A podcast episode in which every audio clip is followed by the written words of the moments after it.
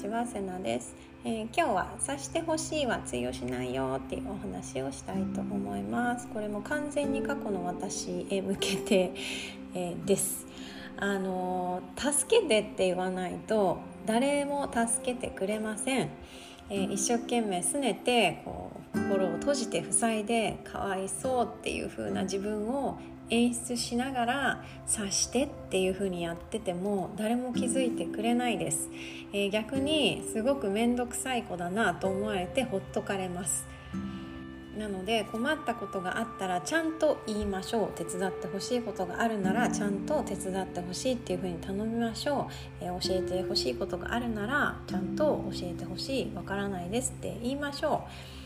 もう私もねこれが本当にできなかったんですよねもうそれをするイコール自分はダメなやつになっちゃうと思ってたのでもうあの何が何でも言わないみたいなことをしてでもなんかこう聞いてほしいみたいなオーラを出して察してっていうのをすごくやっていたんですけれどもこの察してっていうのってめちゃめちゃ自己中なんですよ。あの自分はね何もしないのに相手に全部の仕事をさせようとしているっていうことなんですね。例えば言いにくいから私からは言わないけど私の気持ちを理解して声かけてくださいとか言いにくいから私からは言わないけど私が困ってることを察して助けてくださいとかわがままになるから言わないけど私のしてほしいことを、考えてやってくださいとか勇気がないから自分では動けないけどどうか困ってる私を察して救い上げてくださいみたいなこういうことをねやっているんですよね。でね自分から動かない人に助けっていうのは来ないですよっぽどラッキーな場合じゃないと、まあ、見て見ぬふりをされるかなっていうふうに思いますで察してっていうのにもいくつかパターンがあると思ってて今思いつくのでね遠慮して言えないパターンと被害者モードで気づいてないパターンがあるかなっていうふうに思うんですけど、まあ、遠慮してない場合に関してはもうあの遠慮なんて捨てちまえっていう話なんですよ。あの遠慮なんていらないので言いましょう。っていうことなんです。で、えっと、前にもねどっかで話したかなとは思うんですけど人を頼るっていうのは見方を変えるとその人に人を助ける機会を提供してるっていうふうにも言えるんですね。相手に活躍する場面を提供してるっていうふうにも見れます。で人間ってね誰かを助けた時とか誰かの役に立てた時に一番深い喜びを感じるそうなんですけれどもあなたが誰かに助けを求めるっていうことはもちろん助けてもらってこっちも助かってはいるんだけれども同時に誰かの役にも立っているっていうことなんですね。なので遠慮するんじゃなくて思いっきり肩を借りて思いっきりやってくれたことに関して感謝するっていうのが正解です。遠慮してる場合ではないんですね。はい。で、えー、厄介なのが、えー、2つ目の被害者モードで気づいてないパターンはいこれも完全に過去の私なんですけれどもなぜ厄介かっていうと本人が察してっていうことをやってることに気づいていないんですよ。で気づいていないからあなたがこうしてくれなかったとかあなたがこう言ったから私は言えなかったとか私はこんな気持ちにさせられたんだっていうふうに私こんなひどいことされたんですっていう被害者意識がものすごく強くて自分のコミュニケーションの足りなさ具合に全然気づけていないんですよね。でこういう人にじゃあそれ話したのとか話してどうしてほしいか伝えたのっていうふうに聞くと、まあ、大抵の場合どうせこういうふうに言われるからとかもうこんなふうに言われたから言えないとかねそういうふうにあの答えが返ってくるんですけれどももうこの時点でねコミュニケーション取れていないんですよね。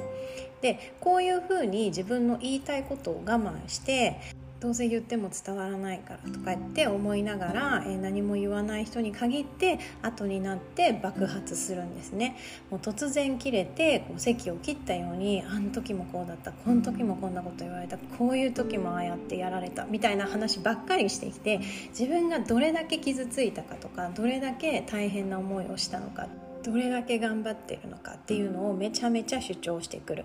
でなんでその時に言わなかったのって言われるとこんな風に言われてこんな気持ちになったから言えなかったとか言って怒り出すんですね。もう完全にこれ過去の私こればっかりやってました。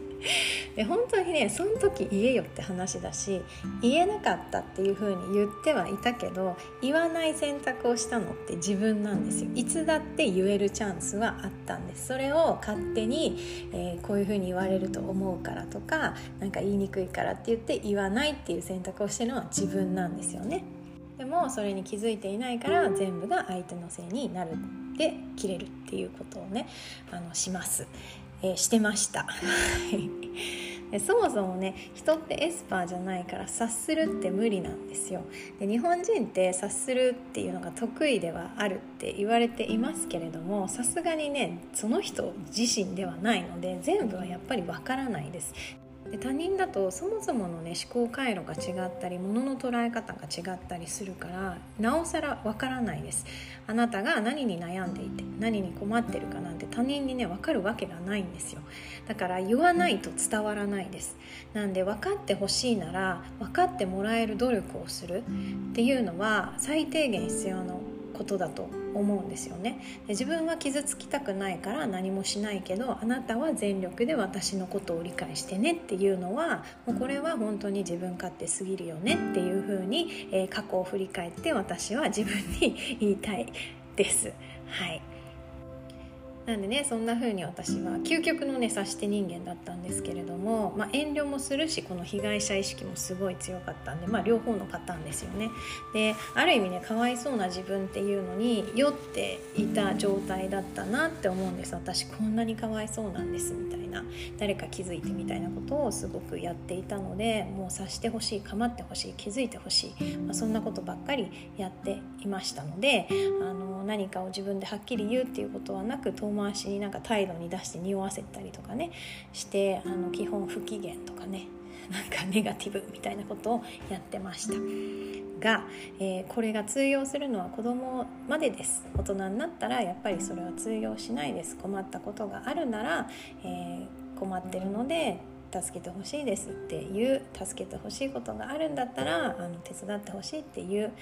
何に困っていてどうやって助けてもらいたいのかっていうのをちゃんとコミュニケーションしないと誰も手を貸してくれません。